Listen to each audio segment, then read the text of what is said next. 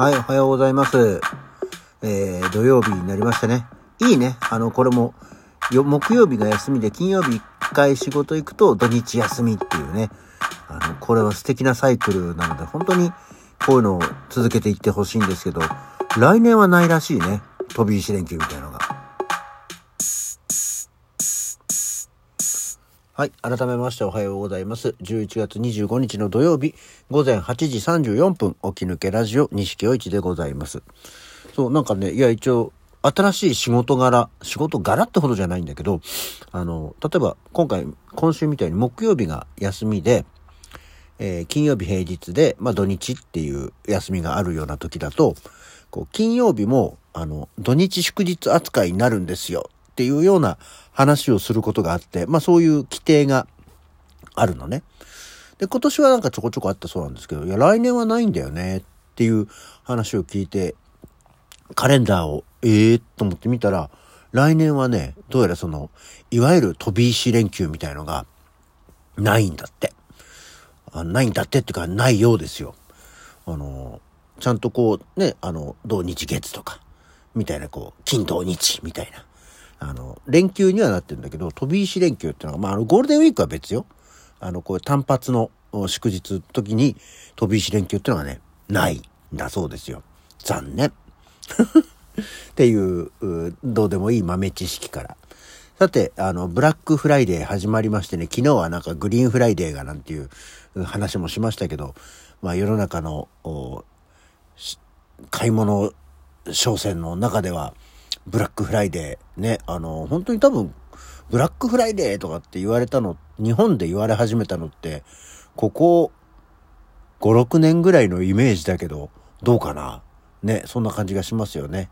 で、去年の起き抜けラジオでも、えーブラックフライデーイオンでやってたから、えーちょっと見に行ってきたけど、大したことがなかった、みたいなね、話をしますけど、こう、なんかやっぱついこうね、あの、どこもかしこも、セールですって言われると、ちょっとウキウキはするんだよね。え、そうなの？なんか、なんかあるかな？いや別になんかさ、セールだからって取り立てて急に興味をそそるようなものっていうのは、が出てくるってわけじゃないんだけれども、なんかね、えーなんかお安くなってますよ。セールですって言われると、つい、お、なになにと思って、あの、見がち、興味を惹かれがちな、えーすごくわかりやすい消費者行動をするんですけども、えーまあ、イオンとかには行かないし、その、昨日言った、あの、ホームセンターとか、ショッピングモールのゲ子供向けのゲームコーナーでもブラックフライデーとかってやってるっていう話はね、しましたけども、まあ主戦場は基本アマゾンですよね、と思うとね。まあ楽天とかでもやってんだけどさ、ヤフーとかでもやってるんだろうけど、なんかまあテレビコマーシャルの影響もあってだろうが、どうしてもやっぱりアマゾンが主戦場になりがちになるんだよね。で、YouTube とか見てもさ、いろんな人がさ、こう、ブラックフライデーで、おすすめ何選とかさ、これを買いましたとか、これを買う予定ですとかっていうのを散々やってるから、それを見ながら、ほうほう、そうかってね、思いながら、えつい乗ってしまうんですけど、だから昨日も夜、アマゾンのブラックフライデーのサイトを見ながら、うーん、これな、これな、なるほどね、とかって思いながら、えーやってんですけど、やっぱ買い物、そういうセールとかってさ、一番こう、物を選んでる時が一番楽しいよね。その特にネットだとすごくこう調べやすいというか、あ、これ気になったけど、他に似たようなやつで安いのないかなとかって探すのが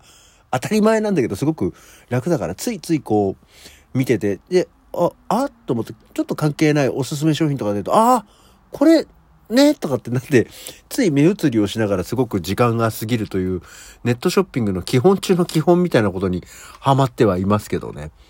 えーまあ今、まだ、そう一応カートに入れるまではしていても、それを買うまでに行ってない。一応ちょっとね、入れたまま、念のため、えー冷静に考え、後で考えてみようとかっていう、一応欲しいものリストとかもさ、入れてはいるんだけど、その中でもちょっと、重要性の高いというか、欲しい度が高いものはカートに入れたりしてはいるんですけどね。実際どうなんでしょう。こう実際、あのどうなんでしょうっていうのも iPhone を15に変えて、あの、USB-C でこう SSD がつなげられて、えー動画を撮るときに、あの、高画質の動画だと、外付け SSD をつけないと、えー録画できませんよっていう、まあ、基本ね、あの、できるのもあるんだけど、えー、っていうのがあるから、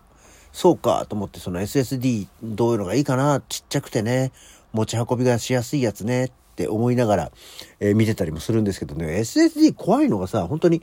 前に一回買ったやつなんだけども、あっという間に認識しなくなっちゃって、中に入ってる、あの、数百ギガバイトのあの、データファイルがもう二度と取り出せなくなってる状況にはなってるんだよね。どんなケーブルを挿しても、どこに挿しても、うんともすんとも言わなくなっちゃって、うわ、怖っっていうところは、ちっちゃいから持ち運びやすいから、対衝撃性とかも言うんですけど、なかなかね、まあ、別にブンブン振ったりガンガン落っことしたりしてるわけじゃないんだけど、そういうのも怖いよね、と思いながら。まあ、でも、以前は毎年、外付けのハードディスクのでかいやつをどんどんどんどん買い買い足していってたなとかも思いながらね、バックアップ用にそういうのも取ってたなとかって思いながら、えいろんなものをこうチェックしたりはしてますね。で、ただやっぱりあの、食べ物飲み物とかも Amazon 多くなりましたけど、やっぱり OK とかで買う方がえー、安いねっていうところがあって、そこはあんまり惹かれるものではなかったので、よかった、よかったっていうか、危ない危ない、なんかつい、えー、調子に乗って買いそうになるところを戒められるのは、普段安いとこで買い物してると、こう確認してる金額があるから、わかりやすくていいなと思った次第でございます。皆さんはなんか、ブラックフライデー、どこぞで何か買いましたでしょうかね。えー、何かあれば、そんなのも教えてくださいねったって別に誰も教えてくれりゃしないんだけどさ。まあいいです。はい。そんなわけで、じゃあ、えー、後半は、今日は誰の誕生日から行きましょうか。いや、結構なんかね、今日はね、誰は誕生日っていうところで言うと、えー、11月25日今日なんですが、1943年に高松茂雄が生まれてます。これさ、高松茂雄って言われても、パッとさ、思いつかないかもしれないんだけど、70年代ぐらいですかね。あの、まあ、漫才師なんだよね、もともとね。えー、春のチックタックっていうのを漫才をコンビを組んだんですけど、まあ、私が生まれた頃に解散して、えソロで高松茂雄として、えー、まあ俳優さんですとか声優さんですとか、あとはテレビの当然バラエティ番組とかに、まあま漫才師ですからね、出てるんですけど、最近見かけないなと思うんですが、まだ79歳でご存命だそうですよ。高松茂雄、おめでとう。そして、えー、その後ですね、えー、1951年に大地安夫、えー、俳優ですね。あの、大地安夫って人もさ、あのー結構一時期、あの、バラエティ番組、俳優さんだけど、バラエティ番組とかになんか出てたよね。最近は見かけなくなりましたけどね。えー、ちょっと頭の薄い、いいおじさんですよね。もう今、どうやら71歳なんでおじいさんでしょうけど、えー、なんかちょっと昔テレビでよく見たのに、えー、見かけなくなった人が 今日はよく生まれてるような気がする。いや、もちろん活躍してたりはするんですけどね。テレビで見かけなくなったな。前はよく見てたのにっていう話ですよ。あと1955年には赤星翔一郎。えー、ね、今赤星翔一郎も多分俳優さんとかになってますけど、やっぱりイメージとして私のイメージは、あの、怪物ランドですね。えー、粉木じじいじゃ、夢見るぞっていうね、ウソップランドとかで出てたあの、スキンヘッドで、ヒゲの若干コアモテの方ですけど、えー、が生まれてます。こちらも、まあでも、赤星翔一郎自体は、昔よくテレビで見たってほどは見てないですけど、テレビに出てたんですけどねっていうところです。あとは、えー、DJ の赤坂康彦です。これは1959年に生まれてますね。これもなんか、えー、テレビ、たまにでも、あの、80年代、90年代のノリを出すために赤坂康彦は出てくるよね。で、あとは、私的には、あの、マリちゃんズの尾崎んちのババアをリバイバルさせた、えー、立役者なので、素敵な人だなと思っておりますね。で、1962年には寺門ジモンが生まれてます。これは、あの、まあ、テレビに出てる人。で、えー、1970年の今日、三島由紀夫が腹を裂いたりしたりしてるわけですね。で、あとね、そうそう、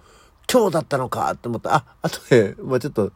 次々のところで言うと、1978年には椎名林檎も生まれてるんだそうですね。はい。で、えー、1983年に伊藤敦